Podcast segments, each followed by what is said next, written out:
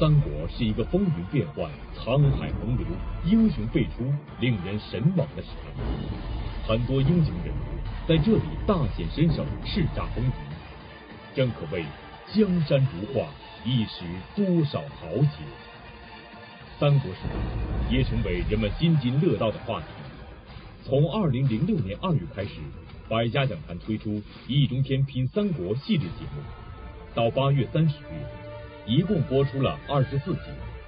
易中天先生在前二十四集中，以魏武归边和孙刘联盟为主线，讲述了魏蜀吴三大集团的形成和斗争过程，刻画了以曹操、刘备、孙权为首的三国人物形象。在节目中，易中天先生以故事说人物，以人物说历史，以历史说文化，以文化说人性。揭开疑云重重的帷幕，讲述了那段波澜壮阔的历史。从第二十五集开始，易中天先生将从赤壁之战后的曹操讲起，为您继续品读三国历史。曹操作为一个有雄心壮志的人，虽然在赤壁战败，军事上遭受失利，但曹操的理想是荡平四海，一统九州。他会就此罢休吗？接下来。他还会采取什么行动？厦门大学易中天教授做客百家讲坛，为您精彩品三国之半途而废。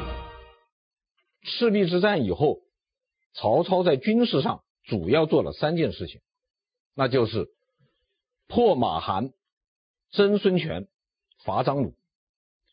我们一件件事情来说，先说第一件事情：破马韩。破马韩就是破马超、韩遂。马超和韩遂是东汉末年盘踞在关中的割据势力。曹操在赤壁吃了败仗后，在暂时无法撼动孙刘联军的情况下，于是就把目光瞄准了马超、韩遂这样力量较弱的割据势力。在建安十六年，也就是赤壁之战后两年多，曹操开始了征马超和韩遂的军事行动。那么，马超和韩遂好打吗？但是马超和韩遂都不好打。为什么不好打呢？马超和韩遂是朝廷命官，就是他们的这个官职是朝廷正式任命的，又没有什么造反的举动和嫌疑，你莫名其妙去打他，这个事情没有道理啊。但是。马超和韩遂又是曹操必须消灭的，怎么办？那曹操就想了一个鬼主意，逼马超和韩遂造反。因此，他在建安十六年的春天，命令中游西征张鲁。啊，张鲁呢，也是一个割据一方的这样的一个地方政权。那么张鲁在哪呢？张鲁在汉中。那么曹操出兵去征张鲁，必然要路过马超和韩遂的地盘，因为马超和韩遂在关中。所以曹操这个命令一下，马上就有人反对。很多人就去找曹操说：“不能这样搞啊，对不对？”他们说：“你去征张鲁，必然要路过马超和韩遂的房地。张鲁是个什么人呢？张鲁是一个这个深山老林里面的成不了气候的一个人。”而马超和韩遂这些人呢，他也胸无大志，他就是想啊守住他那块地盘就算了。那么你现在去打张鲁，不是把他们两个惹急了吗？他们两个惹急了起来造反怎么办呢？曹操听了以后肚子里好笑，就是要他造反，他不造反我没理由打他呀，狡猾狡猾。总而言之，中游的军队开过去了，开过去了以后，马超和韩遂那么一伙人就反了。当时联合了十路诸侯，号称十万人马，驻守在潼关，啊，准备和曹操拼个鱼死网破。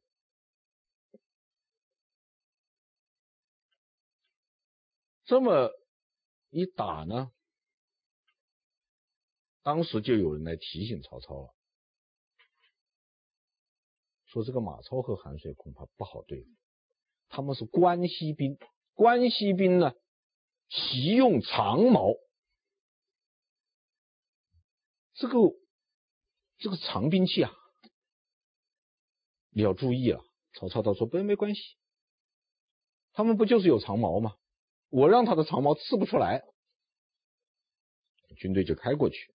开过去以后呢，不是事情不是像曹操说的那么简单。实际上战争开始是很艰巨的。当时曹操率领军队北渡黄河，渡黄河的时候，曹操让大部队先走，自己带了几百个精兵断后，亲自断后。这个时候，曹操只有几百人，马超带了一万人杀了过来，啊，曹操还坐那儿不动。那周围的将领一看这不妙，架起曹操就走，说：“丞相，你不能再在这坐着了。”马超一万人过来了，就把他架到船上。这个时候，马超的军队已经过来了，马超下令放箭，时下如雨。那箭呐，射过去像下雨似的。已经过河的部队不知道曹操是个什么样的情况，惊慌失措。等到曹操渡过黄河以后，大家见到曹操以后，才抱头痛哭。曹操笑了，哈哈，是是是，今天是有点危险，差点就让一个小贼给干掉了啊。马超和韩遂虽然力量较弱，但曹操要想打败他们也并不容易。在战争开始阶段，双方互有胜负。在战争转入相持阶段后，曹操不仅在局部战斗中获得了胜利，还故意坚守营寨不出。马超和韩遂因为是联军作战，希望速战速决。曹操的拖延，对马超和韩遂的联合军事行动不利。战争的主动权。已经到了曹操的手上。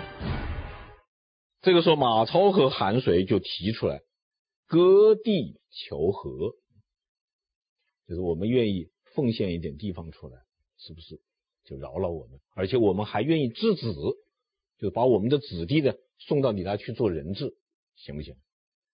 曹操就问贾诩，你看怎么办？贾诩说：“委许之。”委许之什么意思呢？假装答应他。曹操又问：委许之以后呢？贾诩说：离之而已，就是把他们拆散。曹操马上明白了，用离间计。马超和韩遂联手抗曹，就是为自己的生存而战。因为曹操征讨马超和韩遂，就是要把他们的势力范围关中拿下。荡平像他们这样的割据势力，在这种情况下，虽然战场上的较量对马超和韩遂不利，但他们没有退路，肯定是要和曹操拼到底的。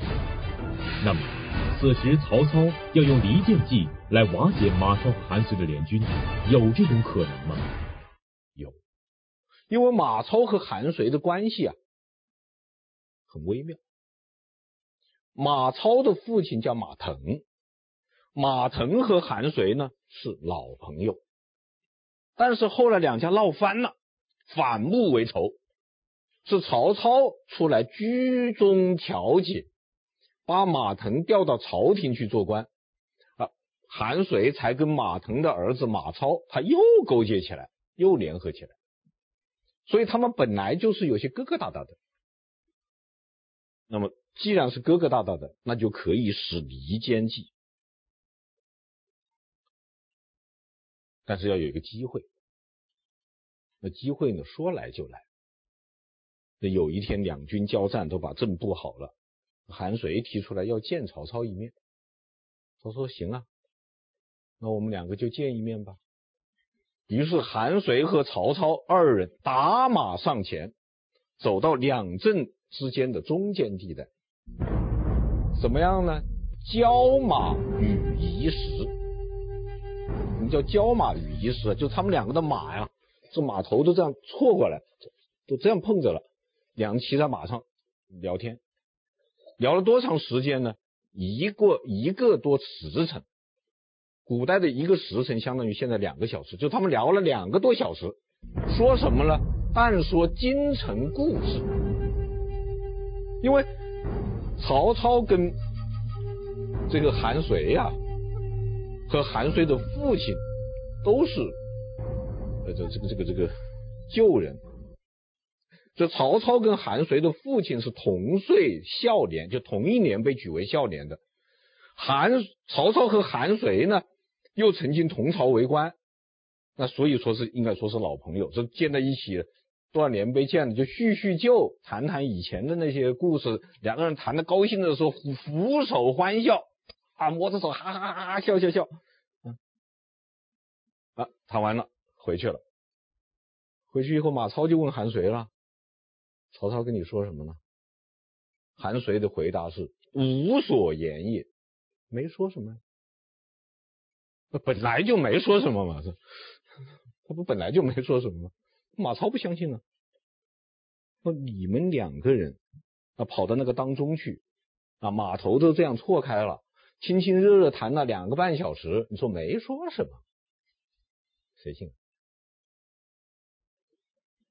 这心里面就开始嘀咕了吧？过了几天啊，过了几天。但是第三天吧，韩遂又提出来见曹操，这次呢把马超带上，跟马超一起去见曹操。曹操马上就变脸了。这一次曹操不一个人来了，啊，带了军队来，后面跟了一个横刀立马的许褚，瞪了两眼睛。瞪着谁呢？瞪马超，然后在身后面呢设了，在身前呢设了屏障，叫做木形马。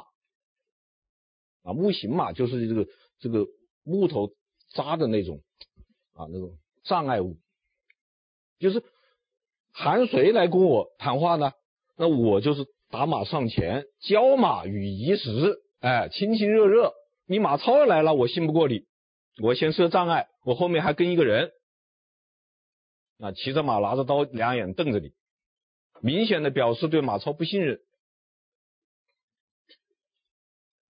明显的表示对韩遂、对马超分别对待。那么这一次见面呢，很有意思，有三件事情值得说。第一是这次见面的时候，韩马联军的那些将领们都过来，在马上向曹操拱手行礼。都过来，丞相好，是要打仗了，他问好啊，这第一个，第二个第一个事情，第二个，马韩联军的士兵们争先恐后的往前面挤，要去看曹操，都把脖子伸得长长的，后面的往人往前面挤，前面的人再往前面走，啊，于是曹操就打马上前。说诸位是要看曹操吧？啊，我就是啊，两眼睛一个鼻子，啊，不比你们多什么，要说多就多一点智慧。啊，这个故事我们以前也讲过，对吧？是第二件事情。那么第三件事情就是什么呢？就是曹操这个话说完了以后，这些争着看曹操人才反应过来，然后再一看曹操身后五千铁骑兵。所有的拿着人手上拿着都是最精良的武器，他的他们的武器在阳光下闪闪发光。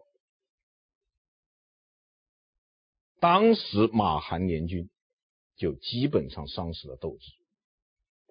那么有了这么多铺垫以后，曹操就正式用计了。曹操给韩遂写了一封信，写好以后呢，在在这个信上面。圈圈点点，涂涂抹抹，啊，删去一些字儿，加上一些字，然后送给韩遂。那这封信写什么我们不知道啊，书上没有记载它的内容，但是可以肯定三点。第一点就是曹操料定这封信马超必看。第二点就是曹操写的这封信歧义甚多，含糊其辞，闪烁其词啊，一句话你可以这样理解，可以那样理解，还要还要篡改。那么第三点呢，就是让人一看就是收信人改的，不是写信人改的，全部在曹操预料之中啊。马超果然看到这封信，然后果然怀疑韩遂跟曹操有什么不可告人的勾当。曹操写了一封信来以后，被马超啊、被韩遂篡改过了。那从此马超。就再也不相信韩遂。那么我们知道，联军作战最害怕的是主帅不和。你要知道，这个马韩联军号称十路诸侯，十万人马，实际上是乌合之众，每个人都是心怀鬼胎的，每个人都有自己的小算盘、小九九。领头的就是马超和韩遂，他们两个起了猜疑了，这个仗就没法打了。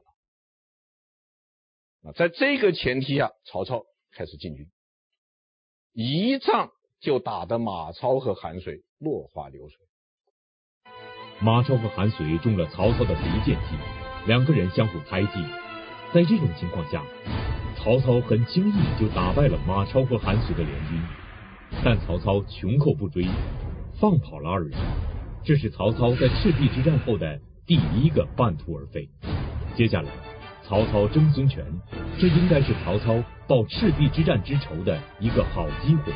那么，曹操还会半途而废吗？那么第二件事情呢，就是争孙权。这个马超和韩遂平定了以后，曹操认为可以来打孙权了。但是打孙权之前，曹操先给孙权写了一封长信啊，这当然是别人代笔的啊，别人着刀代笔，很长的一封，文采很华丽的信，但是内容呢很简单，就是开出条件来，说你孙权如果答应我杀了张昭和刘备，江东这块地方永远归你，还要给你。朝廷还要给你加官进爵。如果你舍不得杀张昭，单杀刘备也行。但是孙权不吃这一套。孙权已经做好了和曹操决战的准备。他做了两件事情。第一件事情呢，就是把他的治所。因为孙权这个时候还不是一个国家嘛，你不能叫首都嘛，只能叫治所嘛。把他的治所从荆移到了建业，啊，荆就是现在的呃江苏省的镇江市，啊，建业就是现在江苏省的南京市。第二件事情呢，就是在濡须口，濡须在哪？在现在安徽省的无为县，在那个地方呢建了一个军港，啊，就是准备要。抵抗曹操，让曹操看来是非打不可了。于是，在建安十七年，曹操亲自率领部队，号称四十万人，征讨孙权。在建安十八年，挺进濡须口。那么这一次战争呢，曹操的准备不足，料敌不周。无功而还而返，因为孙权这边是做好了充分的准备，所以战争处于焦灼状态，而且呢对曹操不利。最后曹操呢只好在他的水军的军寨里面坚守不出啊。孙权多次挑战，那曹操也不出来。那么多次挑战，曹操不出来以后，孙权自己就去了。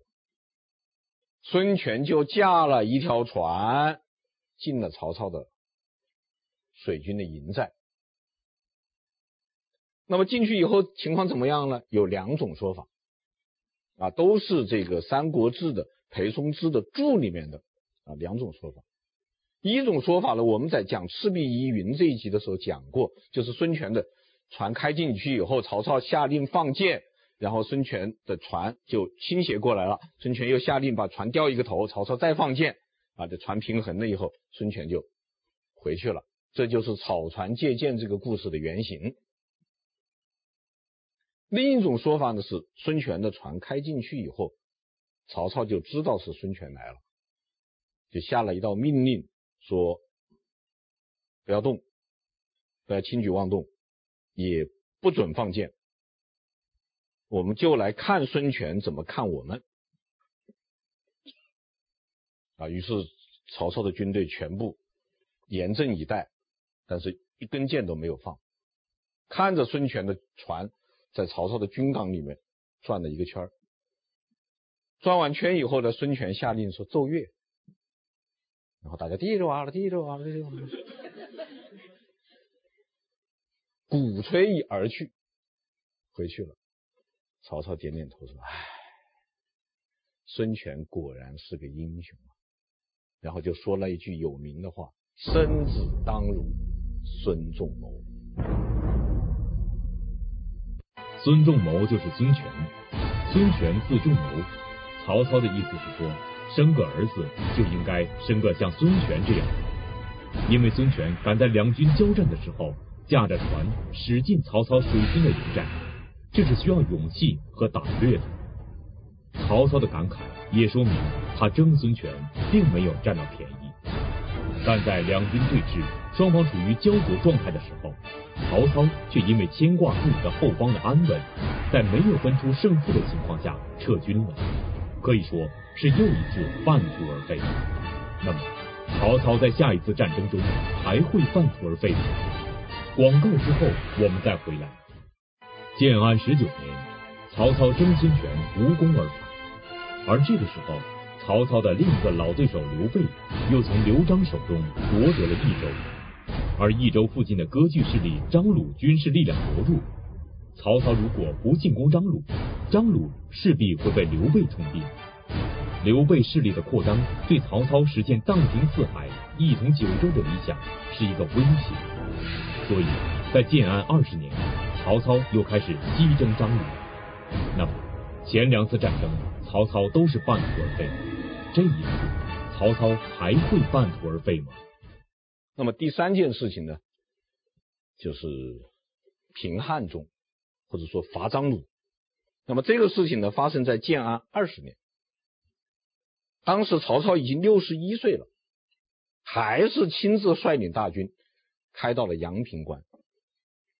曹操的军队一到呢，张鲁就准备投降。啊，张鲁是没有多少抵抗力的。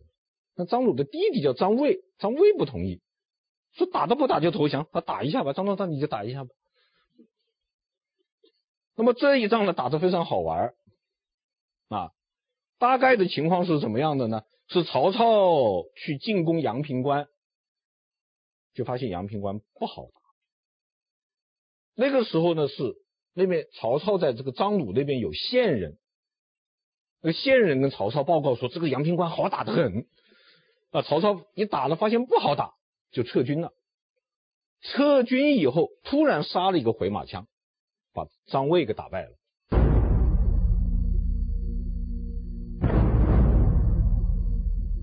但是到底是怎么回事呢？这个史书上的记载呢，它有很多很多的说法。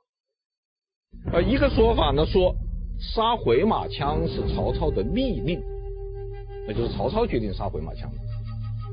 那么第二种说法呢，说是刘烨的建议，刘烨主张杀的回马枪。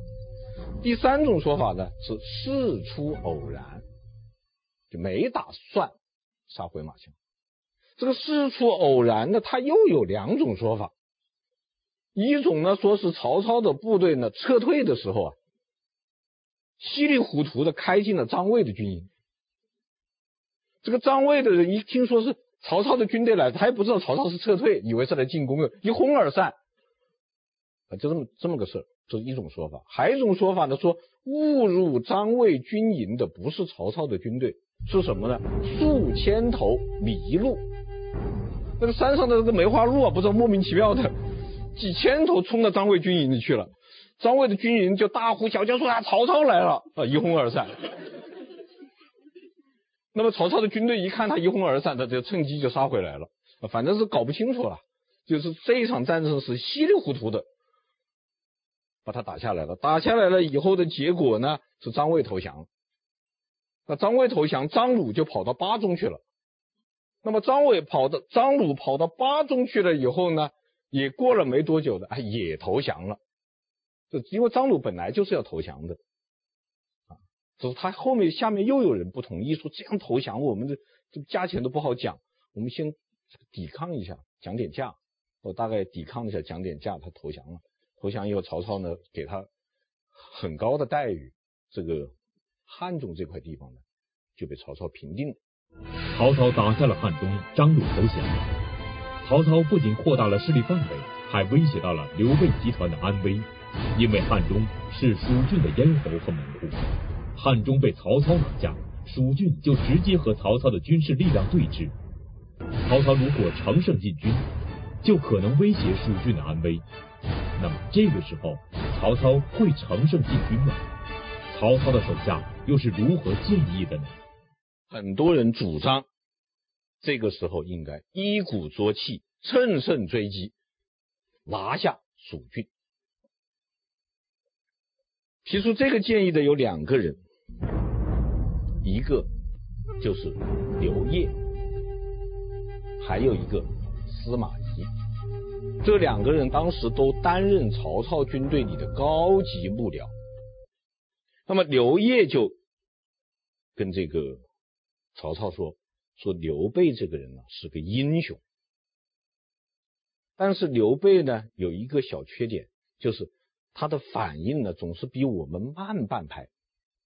现在他还没反应过来，而且他依靠巧取豪夺的手段，从刘璋的手上夺得了这个蜀郡，人心不服，脚跟不稳。这个时候去打他，最是时候。”一旦他站稳了脚跟，就不好对付了。为什么呢？他稳有诸葛亮善于治国，武有关羽、张飞，百战百胜。那个时候我们就搞不掂了呀。是刘烨的说法。司马懿怎么说的呢？司马懿说了一句非常有名的话，叫做“圣人不能为时，亦不可失时”。就是一个聪明人呐、你不能跟这个天时机遇领着干，时机不成熟的时候你硬要干，这个是不可以的。但是呢，也不可以说时机机遇来了以后你不做，你放过他也是不可以的。那这些话应该说都说的非常有道理，而且非常的到位。但是曹操没有接受。根据这个。《晋书·宣帝纪》啊，就是根据司马懿的传记里面记载的呢，说是曹操呢说了这这样一句话，他说：“人呐、哎，就是贪心不足啊，得陇望蜀，已经得了陇，还要想要蜀。”他的意思就是：哎呀，人啊，何必那么贪心不足呢？得陇啊，就不要望蜀了吧。他决定撤军，不再往前进。从曹操最初的设想来看，他伐张鲁的战争是取得了胜利，张鲁投降了，汉中也到了曹操的手里。虽然这个时候再去打刘备，应该说是一个非常好的时机，但曹操是得陇不忘蜀，打下了汉中。就不想再去进攻蜀郡了，于是曹操撤兵。易中天先生认为，曹操不去打刘备而撤兵，是曹操一生中最大的遗憾之一。他因此永远的失去了统一中国的可能性，这是为什么呢？那曹操一走，刘备就牛起来了。因为刘备这一辈子他只怕一个人，曹操。刘备当年在徐州的时候，曹操去征讨他啊，他说刘是曹操不会来的，没事，他在这坐着。后来人说你看着曹操来了，旗子都看见了。刘备一看见曹操旗子掉头就跑，他就怕曹操，但是他不怕别人啊，曹操手下的人他不怕。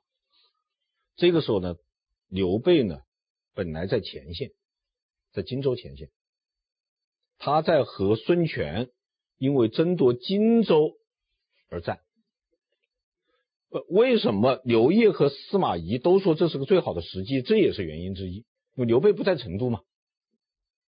那么刘备一得到汉中被曹操平定的消息以后，立即和孙权讲和，平分荆州。这个事情我们以后也要交代啊，平分了荆州，然后急急忙忙带着部队就回来了。结果晚了一步，张鲁已经投降曹操了。但是当曹操撤军啊，这曹曹操自己离开战场以后，刘备就觉得可以动作了。这个时候，刘备手下的二号谋士法正提出来，这是一个最好的时机。这里稍微交代一下法正，这个法正呢是刘备得了蜀以后得到的一个重要的谋士。当时根据《三国志·先主传》的记载，就是刘备到了这个成都以后啊，以诸葛亮为股肱，以法正为谋主，以关羽、张飞他们为爪牙。那也就是说。这个时候，刘备集团啊，治理这个国家啊，主管军政大事的是诸葛亮啊，出谋划策的、运筹帷幄的是法正啊，行军打仗、这个攻城略地的是关羽、张飞这些武将。那么法正呢，就向刘备提出来说：“此盖天以与我，实不可失也。”这一次。可是老天爷把汉中这个地方给我们了，这个机会是不可以错过的。那么刘备采纳了法正的建议，亲自带兵征汉中，留诸葛亮守成都，法正随行。但是曹操的部将也还是很厉害的。所以刘备去攻打汉中的时候也并不顺利，开始遭到了曹操留下的部将的顽强的抵抗，所以刘备马上写了一封急信回成都，请诸葛亮赶紧调兵增援。但是不知道为什么，可能是诸葛亮这个人做事情确实是比较谨慎了，很犹豫，于是拿了这封信呢。去请教蜀中的旧臣杨洪，说：“主公让我们发兵增援，我们该不该发兵呢？”杨红说：“当然该发兵了。”杨红说了这样的一句有名的话，他说：“若无汉中，则无蜀矣。汉中丢了，蜀就保不住了，是家门之祸也。这是我们家门口的灾难呐、啊。”这个时候，男的就应该去当兵，女的就应该去搞后勤。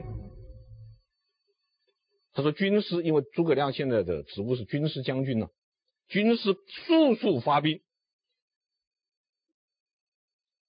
他说：“军师发兵何疑？赶快发兵吧，还有什么可犹豫的？”这诸葛亮把军队派到了前线，派到前线以后呢？这个刘备就掌握了战争的主动权。这个时候，等到曹操再赶来增援的时候，局面已经不可收拾。僵持了一段时候以后，在有一天，曹操发出了一一道口令，就是这个军队啊，晚上查哨的时候口令：击擂，然后就撤军。从此汉中归刘备，再也没有落到过曹操的手上。刘备得了汉中以后，他又得到了蜀就是整个益州他得到了。于是刘备也不客气，就在这个地方自称汉中王，就称起王来了。而曹操呢，永远的失去了统一中国的可能性。所以我们就有了一个疑问，那就是破马韩、征孙权、伐张鲁。这三件事情呢，成败不一，但是有一个共同的特点，那就是没有把事情完全做完。那么我们就很想知道这是为什么？法正说：“内有幽弊，就是他一定是他的大后方有更严重的问题，必须他回去解决。”那么我们就要问：是这样吗？请看下集。得寸进尺。